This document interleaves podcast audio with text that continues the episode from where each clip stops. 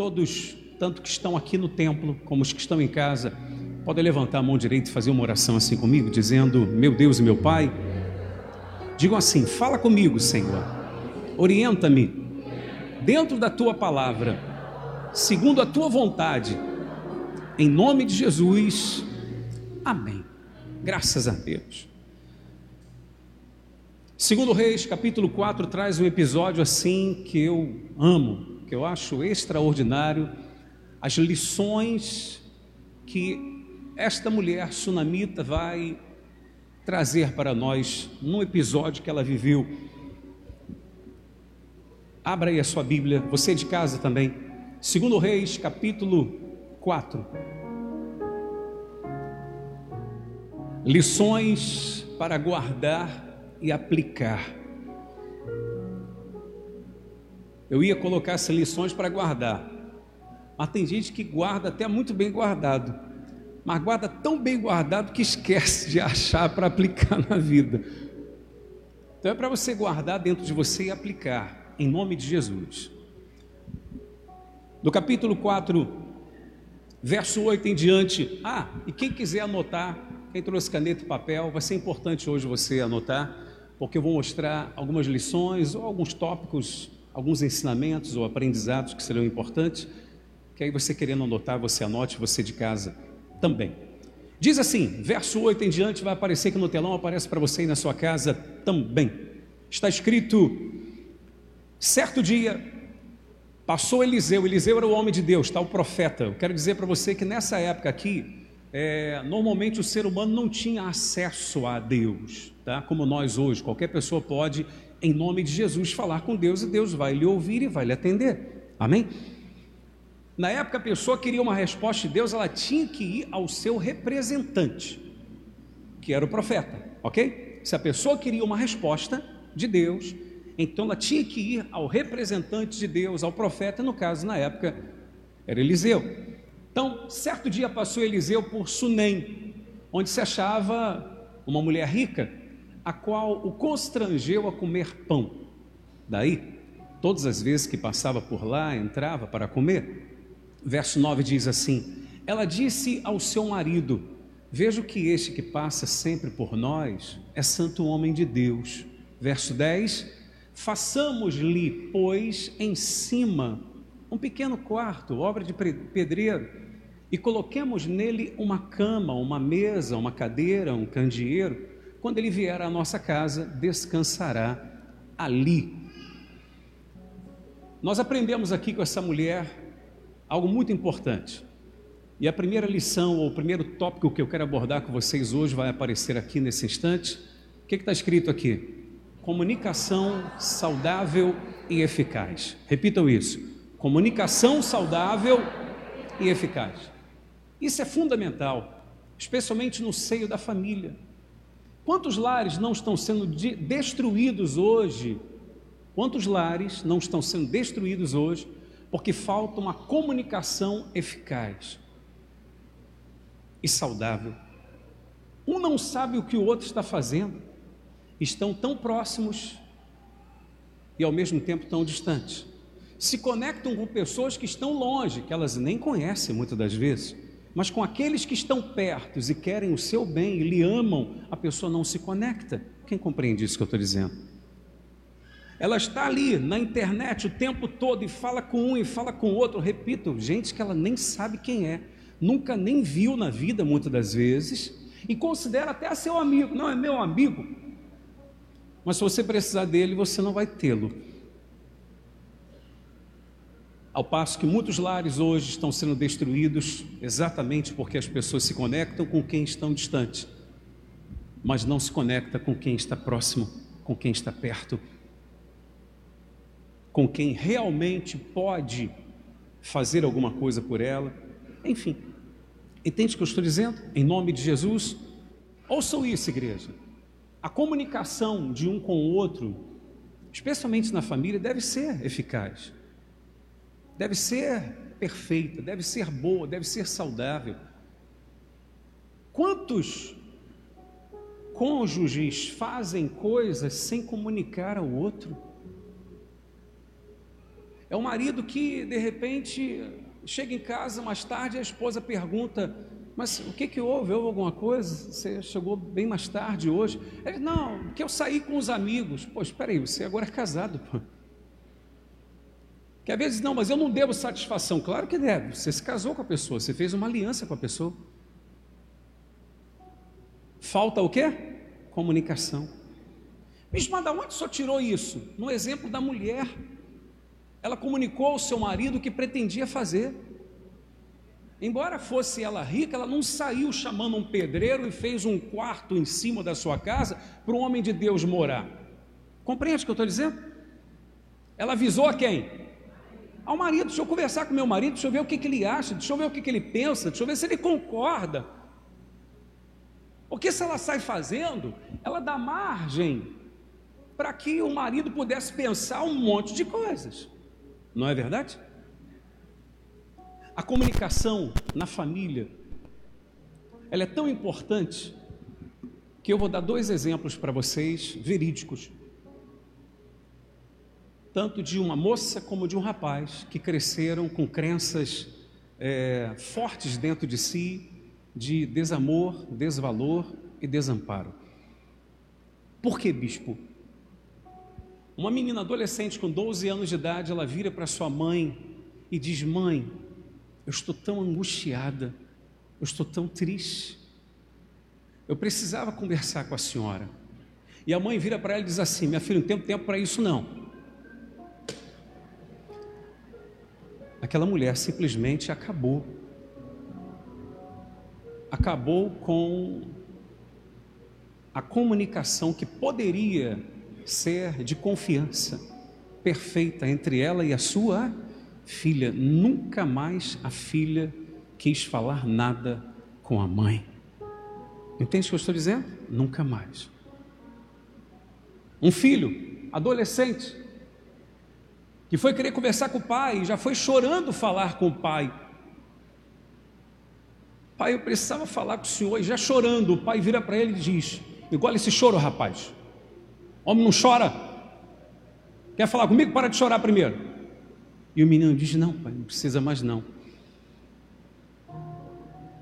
Vigia. Vigia. A maneira que às vezes você trata alguém, seu filho, sua filha. Há pessoas com transtornos terríveis hoje em dia, exatamente por causa de crenças que se formaram dentro dela no decorrer dos anos, por acontecimentos no seu dia a dia que se cristalizaram dentro dela. E a pessoa não consegue quebrar aquilo.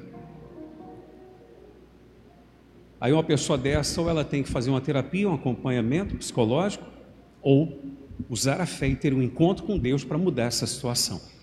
Só tem os dois caminhos: ou a fé ou um acompanhamento terapêutico. E muitas das vezes, até mesmo usando a fé, faz-se necessário um acompanhamento terapêutico, psicológico, para ajudar a pessoa a lidar com determinadas situações. Amém, igreja? Entende o que eu estou falando? Em nome de Jesus? Isso é muito importante. Então, uma comunicação saudável e eficaz vai evitar sérios problemas na sua vida, sérios problemas na sua casa. Comunique-se com os seus familiares, Comunique, avise o que você vai fazer, o que você quer fazer, o que você pretende fazer. Amém? Vamos voltar ao texto. Verso 15 em diante diz assim: Agora a mulher fizeram o quarto, só para você entender e situar-se no episódio. O quarto foi feito. O homem de Deus agora, sempre que passava por ali, não apenas entrava, entrava para comer pão com o seu servo, mas agora ele tinha um quarto para descansar. Aí está escrito assim: disse Eliseu, chama, falou com o servo Geazi, chama a mulher aqui. Chamando a ele, ela se pôs à porta. Verso 16 diz: Disse-lhe o profeta: Por esse tempo, daqui a um ano, abraçarás um filho. Ela disse: Não, meu senhor, homem de Deus, não mintas a tua serva. Concebeu a mulher e deu à luz um filho, no tempo determinado, quando fez um ano, segundo Eliseu lhe dissera. A mulher não tinha filhos. E você sabe que para a época uma das maiores humilhações para uma mulher era não ter, não ter filhos. Então, o desejo daquela mulher era exatamente de um dia ter filho. E o homem de Deus diz para ela: por causa da sua ação comigo, você vai ter um filho. Daqui a um ano você vai abraçar uma criança. E o que, que nós aprendemos, ou que lição nós tiramos aí, vai aparecer aqui, nesse instante. O que está escrito ali? Você colhe o que você planta. Pode repetir isso, toda a igreja? Meu amado, não tem jeito. A colheita ela é até opcional. Ou melhor, a semeadura, perdão. A semeadura, a plantação, ela é opcional, mas a colheita é obrigatória. Você vai colher o que você plantar. A mulher plantou generosidade. E lá em Provérbios 22, 9, depois você anota e veja na sua Bíblia, marca lá. Provérbios 22, 9, a Bíblia diz que o homem generoso será abençoado. Pode repetir isso? O homem generoso será abençoado. O homem generoso será abençoado. A mulher foi generosa, agiu com generosidade para com o homem de Deus, aquele que era o representante de Deus, que representava o próprio Deus. Na verdade, ela estava fazendo para quem? Para Deus. Ela estava fazendo para Deus. E ela colhe o milagre. Plante fé, você vai colher milagre. Plante respeito, você vai colher respeito. Plante generosidade, você vai colher o bem.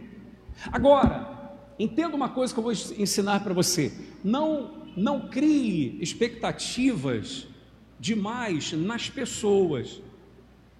Pode estar certo que você vai colher de Deus, pode ser que você não colha das pessoas. Por que, que eu digo para você não criar tanta expectativa? Porque quanto maior a expectativa, maior a frustração. Não é isso? E o que, que é frustração? É a expectativa não atendida. A pessoa cria tanta expectativa. Não, eu ajudei Fulano. Eu ajudei, poxa. Eu fui o instrumento de Deus para ajudar essa pessoa. Não é possível que ela vá me trair. Não pense assim. Porque se você souber tanta gente que eu já ajudei, mas ajudei, ajudei mesmo, e hoje fala mal de mim, então não espere. Espere sempre de uma pessoa, Deus. Ele nunca vai te frustrar. Amém, igreja? Pessoas podem nos frustrar. Pessoas podem nos desapontar. Nunca faça algo por alguém pensando, não, eu estou fazendo por essa pessoa. Não, ela vai me retribuir de alguma forma. Não faça isso, por favor. Você pode ter uma decepção muito grande. Faça sem esperar retorno, porque de Deus ele vai vir na sua vida em nome de Jesus. Amém, igreja? De Deus ele vem. Deus vai te honrar de alguma forma, eu não tenho dúvidas quanto a isso. Então nós vamos colher o que nós plantarmos. Você quer ver uma outra coisa que a gente aprende? Olhem todos para mim aqui, por gentileza, em nome de Jesus, por favor.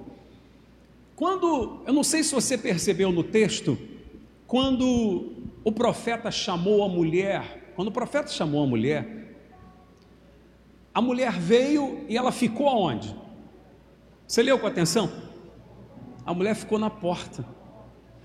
Ela não saiu entrando no quarto dele. Ela não saiu entrando no quarto dele. Ela ficou aonde? Na porta. Por quê? E é uma lição que a gente tem que tirar para a nossa vida também. Aprender a respeitar o espaço dos outros. Respeitar o espaço dos outros. Respeitar o jeito dos outros. Cada um tem o seu jeito. Tem gente que ela quer obrigar aos outros a ter o jeito dela. Há pessoas que eu já tentei me aproximar, eu, minha esposa e tal, a gente percebeu que não houve reciprocidade, amém, a gente respeita, deixa a pessoa então. Amém, igreja? A pessoa não, não foi recíproco. Não quis, de repente, tem as suas razões. Amém? Então eu tenho que o quê? Respeitar, pronto. Respeitar o espaço dos outros. Você já viu que tem gente que não aceita nem que você torça por outro time? Qual o problema da pessoa querer torcer pelo Botafogo? Mas você está rindo por quê? Eu torço pelo Botafogo. Você achou que eu ia estar zoando os outros, estou zoando eu mesmo. Ó, Qual o problema? Mas tem gente, tem gente que fala: não, rapaz, tem que mudar de time, você tem que torcer pelo outro. E se a pessoa quiser mudar, aí tem gente que diz: ah, vira casaco. Vira casaco por quê? Ela não ganha nada daquele time. Se ela quiser torcer pelo outro, qual o problema? Sim ou não, igreja?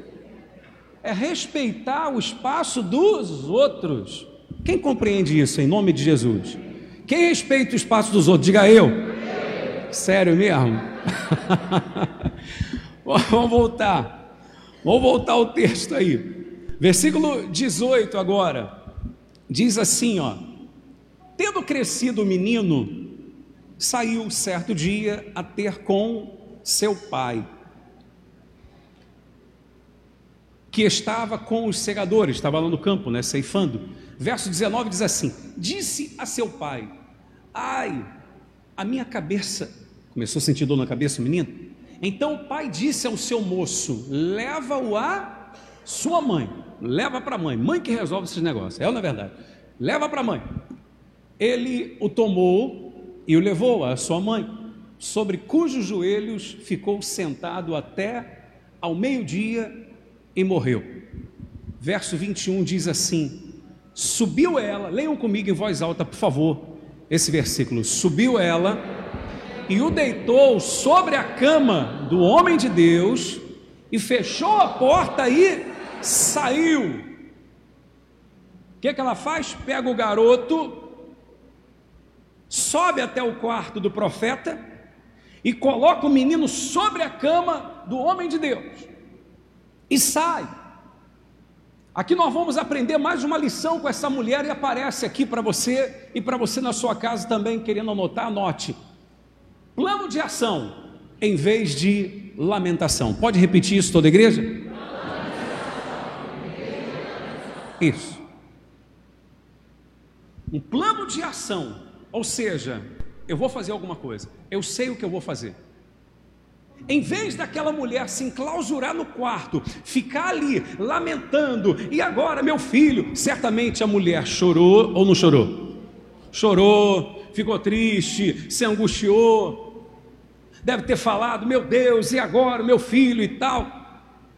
Só que aquilo que nós falamos para você, chega um momento que você tem que reagir, meu amado. Dá para você imaginar o quão desesperada estava aquela mulher, mas mesmo desesperada, ela fechou a porta e saiu para tentar fazer alguma coisa. O que nós aprendemos com essa mulher é o seguinte, meu amado: mesmo em meio à tristeza, mesmo em meio a um momento de dificuldade, mesmo em meio ao desespero, faça alguma coisa. Sempre há alguma coisa a ser feita, amém? Faça alguma coisa. Existem pessoas que pensam, não, mas não tem mais jeito e tal, você já fez o que tinha que ser feito. Aprenda isso, igreja, por favor, em nome de Jesus. Diante de algumas diante de algumas situações adversas na sua vida, em vez de você ficar perguntando por que, que Deus deixou isso, por que, que isso aconteceu, por que isso está acontecendo, pare, respire fundo e pergunte o seguinte: o que eu posso fazer? O que depende de mim e eu posso fazer? Por que estou colocando dessa maneira? Porque não adianta você gastar energia no que não depende de você. Amém? Gravou isso, guardou, anotou isso, você de casa. Não gaste energia naquilo que não depende de você. Eu vejo às vezes pessoas desesperadas pelo que os outros estão fazendo de errado. Quem está fazendo é o outro, não é você. Você não tem como mudar o outro. Por que está se descabelando por causa da atitude do outro? É o outro que está fazendo. E não tem como você mudar ele. Só existe uma pessoa que você consegue mudar, meu amado. Quem é? Você. Só você. Só você. Se você quiser buscar ajuda, em caso de não conseguir sozinho, sobretudo ajuda em Deus. Amém? Estão entendendo isso em nome de Jesus? Então, plano de ação em vez de lamentação. Cuidado quando você estiver é, muito triste, angustiado, e vem aquela voz, se isola, cuidado. Eu sei que tem momentos que nós precisamos estar só, todo ser humano precisa. Todo ser humano precisa de seis horas, pelo menos, por semana. Você sabia disso? Seis horas. Não é, seis horas seguidas, mas todo ser humano necessita de seis horas, pelo menos, de estar sozinho, consigo mesmo. Entende isso? Não é bom, às vezes, você estar só com você mesmo? É ou não é verdade? Especialmente quando você se ama, né? Porque quando a pessoa não se ama, isso é problema também. Ela tem que se tratar. E, sobretudo, buscar ajuda em Deus. Mas cuidado quando pensamentos ruins vierem à sua mente, levando ou querendo levar você a se isolar, a se trancar do mundo, de tudo e de todos. Aqueles pensamentos podem se acumular na sua mente e quererem jogar você no chão totalmente. O que que aquela mulher fez? Ouçam, vamos aprender com a sunamita. O que que ela fez? Ela muda de ação e de ambiente. Digam isso, ela muda de quê? Ação e ambiente. Às vezes é necessário você fazer isso. Aquelas pessoas que às vezes trazem é, alguns transtornos, né? às vezes depressivo, de ansiedade, ansiedade que é o mal do, do século aí agora. No momento em que ela está assim, às vezes é bom ela simplesmente mudar de ambiente. Às vezes pode ser dentro da casa dele, dentro de casa mesmo, mas mudar de ambiente, mudar do que está fazendo, fazer alguma coisa. Foi o que a mulher fez. E aquela mulher sai decidida a buscar ajuda, e já mostro para você o que aconteceu. Uma outra lição que a gente tira com a mulher é o seguinte: ela fecha a porta. Tem gente que está abrindo a porta da vida para muita gente que não tem nada a ver, meu amado. E sabe como que ela abre a porta? Pela Boca, fala muito. Às vezes é melhor falar menos um pouco. Amém? Fala demais, abre a vida demais para todo mundo. Vamos voltar ao texto aqui. Onde que eu parei? Qual é o próximo agora? Verso 22. Vamos lá. 22 diz assim: Chamou a seu marido, chamou a seu marido e lhe disse: Manda-me um dos moços e uma das jumentas para que eu corra ao homem de Deus e volte? Perguntou ele: Por que vais a ele hoje? Não é dia de festa de lua nova, nem sábado. Ela disse: Não faz mal.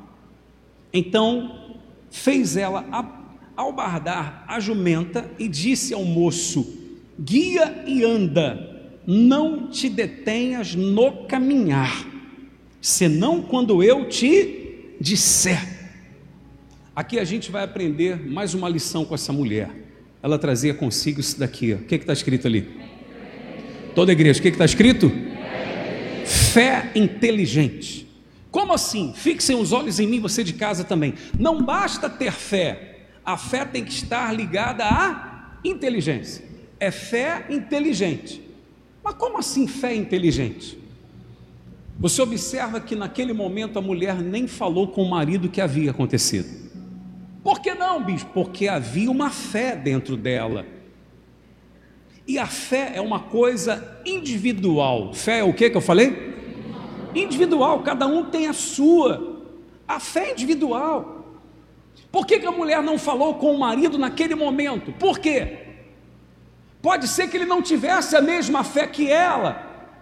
Ela queria ir até o homem de Deus para que este pudesse fazer uma coisa que, quem sabe, ressuscitar o seu filho, havia dentro dela essa fé. Ele pode trazer meu filho de volta.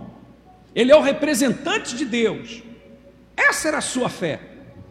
Mas se de repente naquele momento ela fala com o marido, poxa, nosso filho morreu e tal, estou indo lá no nome de Deus, estava arriscado ele dizer o que para ela? Não, minha filha, que vai lá no nome de Deus o que, mulher? Que vai lá o que, ó? Ele não tem nada a ver com a história. Morreu foi o nosso filho.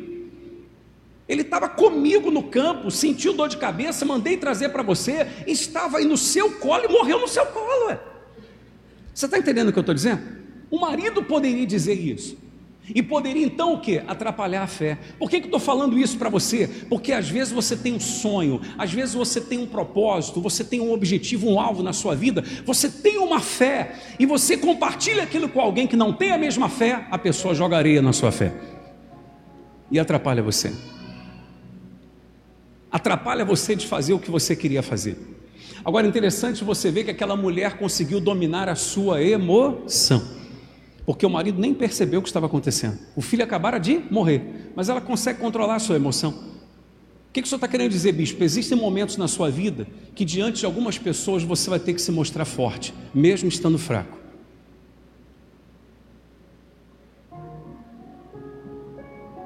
E existem momentos na sua vida. Ouçam isso com atenção, isso eu vou profetizar algo aqui para toda a igreja, em nome de Jesus. Quero que você pegue o Espírito, você de casa também. Ouçam. A mulher não falou com ninguém o que estava acontecendo. A mulher entendeu que existe a hora certa, ou existiria a hora certa dela falar com o marido o que havia acontecido. Tudo tem o seu tempo. Repete isso, por favor. O ensaio foi bom, agora para valer. Tem o seu tempo, está escrito lá em Eclesiastes 3. Tudo tem um tempo determinado. O tempo de falar e o tempo de calar. Agora era o tempo de quê? De calar, o tempo de ficar quieto, não vou falar nada. Ouça isso, igreja. Eu quero dizer para você o seguinte: aquele era o tempo de se calar, aquele era o tempo dela ficar em silêncio. Silêncio, totalmente em silêncio porque ela sabia que chegaria a hora dela falar o que havia acontecido. Há momentos na sua vida em que você não tem que falar com certas pessoas o que está acontecendo na sua vida. Ouçam isso, igreja. Quem crê vai tomar posse agora do que eu vou dizer em nome de Jesus. Você vai tomar posse disso. Só quem crê. Poucas pessoas vão saber do seu problema, mas muitos vão saber da solução que Deus vai trazer em nome de Jesus. Amém, igreja? Toma posse disso aí, em nome de Jesus. Muitos vão ouvir da solução, meu amado. Amém? Poucos ou ninguém de repente saberá do problema, mas muitos vão saber da solução. De sorte que quando você contar, vão dizer: Mas eu não sabia que você passou por isso, porque você não demonstrou isso para as pessoas, como aquela mulher. Para o marido estava tudo bem. Peraí, você vai no homem de Deus, para quê? Não, não tem problema, não tem que ir lá falar com ele e tal, tem que resolver uma situação aí, pedir uma oração. Pronto, acabou. Ela não falou, não, porque o nosso filho morreu e tal. Ela não estava com um semblante de desespero, de sorte que ele pensasse: peraí, cadê o nosso filho? Você está entendendo o que eu estou dizendo? Quem está compreendendo isso?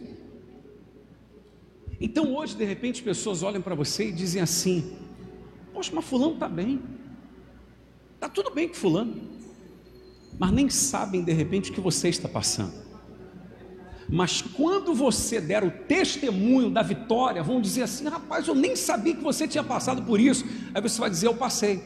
Mas Deus foi fiel a mim, me deu vitória em nome de Jesus. E vai te dar também, amém, igreja? Está determinado isso. Vai te dar.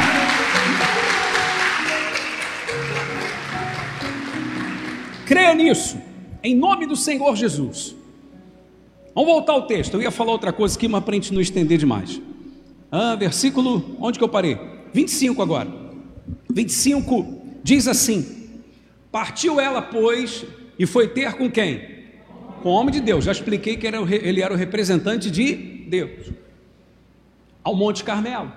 Vendo-a de longe, olha que bacana isso. O homem de Deus disse a Geassi, seu moço: Eis aí a sunamita. Verso 26 corre ao seu encontro e diz-lhe: Vai tudo bem contigo, com teu marido, com o menino? Ela respondeu: Qual foi a resposta, igreja? Tudo bem. Qual foi a resposta? Bem alto. Agora eu pergunto a você: estava tudo bem? Estava ou não? Não. Mas qual foi a resposta? Qual a lição que a gente aprende? Vai aparecer aqui. Fale com quem pode ajudar. Não perca tempo falando com quem não pode ajudar.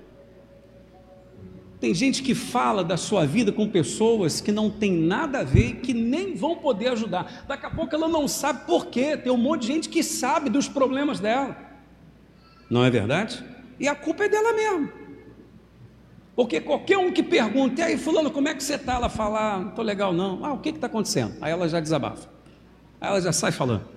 Não é verdade? Sai contando o que está acontecendo. Ouçam em nome de Jesus isso. Fale com quem pode ajudar. Fale com quem tem condições de ajudar.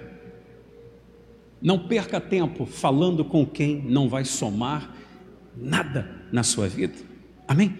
Então, quando o servo pergunta, vai tudo bem com a senhora, com o seu marido, com o seu filho, ela diz: tudo bem. Bispo, ela mentiu. Não, ela omitiu. Omitir é uma coisa, mentir é outra. Amém? Ela omitiu. Em outras palavras, não foi com você que eu vim falar. Não é você que vai resolver a situação. Então eu só vou parar, eu sair determinada a chegar ao homem de Deus, e é nele que eu vou chegar. Amém?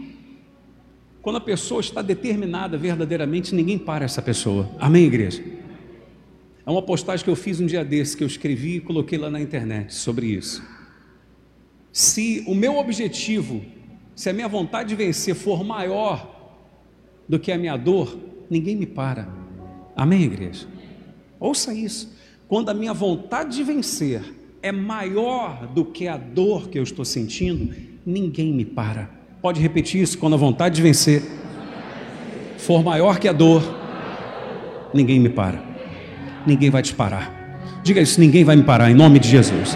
Alguém pode confessar isso? Ninguém vai me parar, em nome de Jesus. Voltando ao texto, qual o versículo agora? 27. Diz assim: Chegando ela, pois, ao homem de Deus, ao monte, abraçou-lhe os pés. Olha só, ela vai até onde estava o homem de Deus, abraçou-lhe os pés. Então chegou Geazi para arrancá-la, mas o homem de Deus lhe disse: Deixa, porque a sua alma está em amargura, e o Senhor não me encobriu e não me manifestou. Verso 28 diz assim: Disse ela: Aí ela lá no, nos pés do, do, do, do profeta: Pedi eu ao meu senhor algum filho? Não disse eu, não me enganes. Verso 29: Disse o profeta a Geazi, o seu moço, o seu servo: Cinge os lombos, toma o meu bordão, bordão é o cajado com que ele operava milagres. Toma meu bordão contigo e vai. Se encontrares alguém, não o saúdes, e se alguém te saudar, não lhe respondas. Põe o meu bordão sobre o rosto do menino. Verso 30. Porém, disse a mãe do menino: Tão certo como vive o Senhor, e vive a tua alma, não te deixarei. Então ele se levantou e a seguiu. Verso 31 diz assim: Olha que forte isso, igreja. Geazi passou adiante deles e pôs o bordão sobre o rosto do menino porém não houve nele voz, nem sinal de vida. Então voltou a encontrar-se com Eliseu e lhe deu aviso e disse: O que, é que ele disse, igreja? O menino não despertou. Olhem para mim aqui, por favor. Deu para entender o que aconteceu? Eliseu chama o servo e fala: Vai lá, leva o meu bordão, toca no menino, põe sobre o menino. Aí ele faz isso, vai lá e põe sobre o menino, ora e tal, tudo. Aí volta ele. Qual a notícia que ele traz, igreja? O menino não despertou. O que, que nós vamos aprender aqui, nessa lição que devemos fazer? Não dê ouvidos às más notícias. Tem momento que você tem que fazer assim. Tem momento que você tem que tapar os ouvidos. Tem momento que você tem que se fazer de surdo com determinadas palavras que você ouve, senão você desanima, senão você para. Eu quero que você aprenda uma coisa em nome de Jesus. Aquela mulher estava prestes a receber um grande milagre. E entenda, sempre que você estiver perto de receber algum grande milagre de Deus, o mal já vai ter visto aquilo, mas ele vai criar alguma situação para querer fazer você parar. O mal traz aquela palavra para a mulher ouvi, Geazi diz: o menino continua morto, ele não despertou. Meu amado, quero dizer para você o seguinte: que pior do que a mulher ter visto o filho morto, é ela ouvir agora o servo dizendo que ele não ressuscitou. Está entendendo o que eu estou falando? Porque havia uma esperança dentro dela.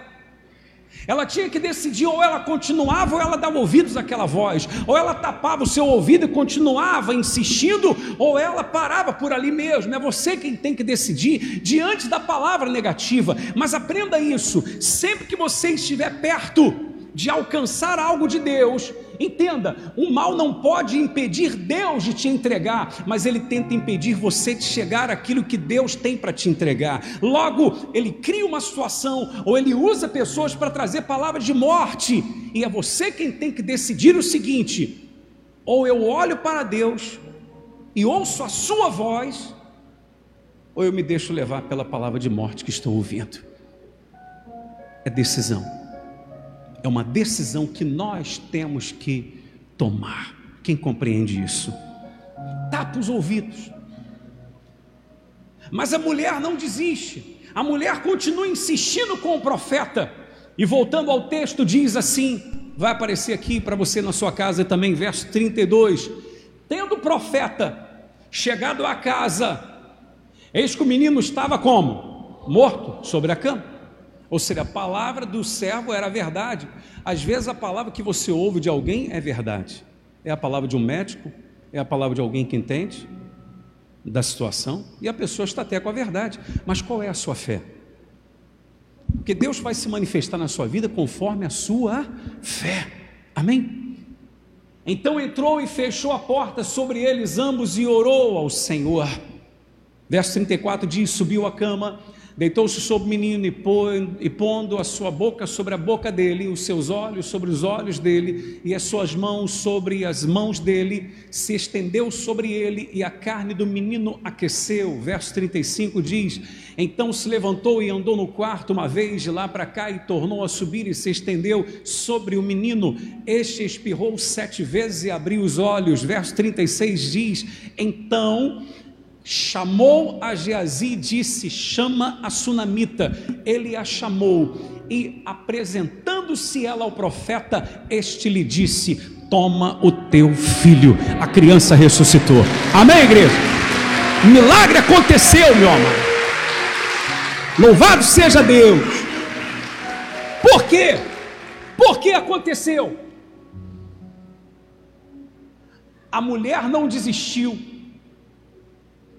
a lição que nós aprendemos com essa mulher é isso daqui. O que está escrito ali? Esgote todas as possibilidades. Sempre há algo a ser feito. Sempre tem algo a ser feito. Não desista de pronto. Converse às vezes com alguém que sabe um pouco mais do que você. Eu conversava uma vez com uma pessoa, ela dizia: Não, eu vou desistir disso, tal, porque não tem mais o que fazer. Aí eu falei com ela: Vem cá, você já fez isso daqui? Ela falou: Não, isso eu nunca fiz. falei: Então faça.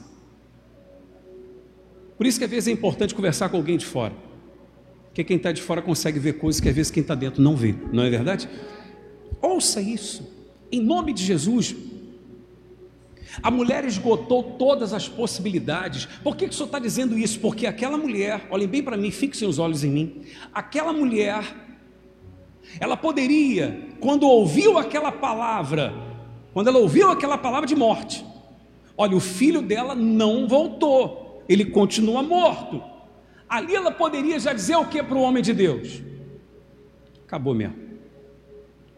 Ele levou o teu bordão, levou o teu bordão, botou em cima do menino, não aconteceu nada. Profeta, pode voltar lá para o monte, tal, fique em paz, vou lá sepultar o meu filho, muito obrigado, enfim, não deu. Esgote todas as possibilidades. A mulher ouviu a notícia ruim. O seu filho não reviveu. Só existe uma coisa que destrói a má notícia. Qual é? A boa notícia. Só existe uma coisa que destrói a má notícia. É a boa notícia. A mulher acabara de ouvir a péssima notícia: o seu filho não reviveu. Mas porque ela decide continuar crendo, continuar acreditando, de repente vem a excelente notícia: o seu filho reviveu. Eu quero dizer para você, meu amado, que uma grande e boa notícia vai ser liberada sobre a sua vida, em nome de Jesus. Deus tem boa notícia para você. De repente você está cansado de más notícias. Boas notícias vão vir em nome de Jesus. A boa notícia vai matar a má notícia que você recebeu. Quem crê, dá um aplauso para Jesus. Só quem crê nisso. A boa notícia vai matar a má notícia. Em nome de Jesus. Amém? Quem entendeu toda a palavra, por favor, guarde as lições. Ei, isso serve para todo mundo. Você vê que eu estou pregando para você algo que serve para todos, para mim, para você, para todos nós, ou não? São lições para a gente guardar para o resto da vida e aplicar no nosso dia a dia. Confie em Deus, se apega a Deus. Se apega a Deus. Procure fazer sempre o que a mulher fez. Ela foi ao monte. O monte é o lugar de Deus. A igreja é o lugar de Deus, é a casa de Deus. Esteja na igreja, esteja na casa de Deus. Se esforce para isso, em nome de Jesus, sempre que você puder. Porque é aqui que você vai ouvir o que está nas entrelinhas da palavra. De repente, se você lesse isso que eu li agora com você na sua casa, talvez você não entenderia a metade do que você entendeu aqui. Concorda comigo? Quem concorda comigo em nome de Jesus?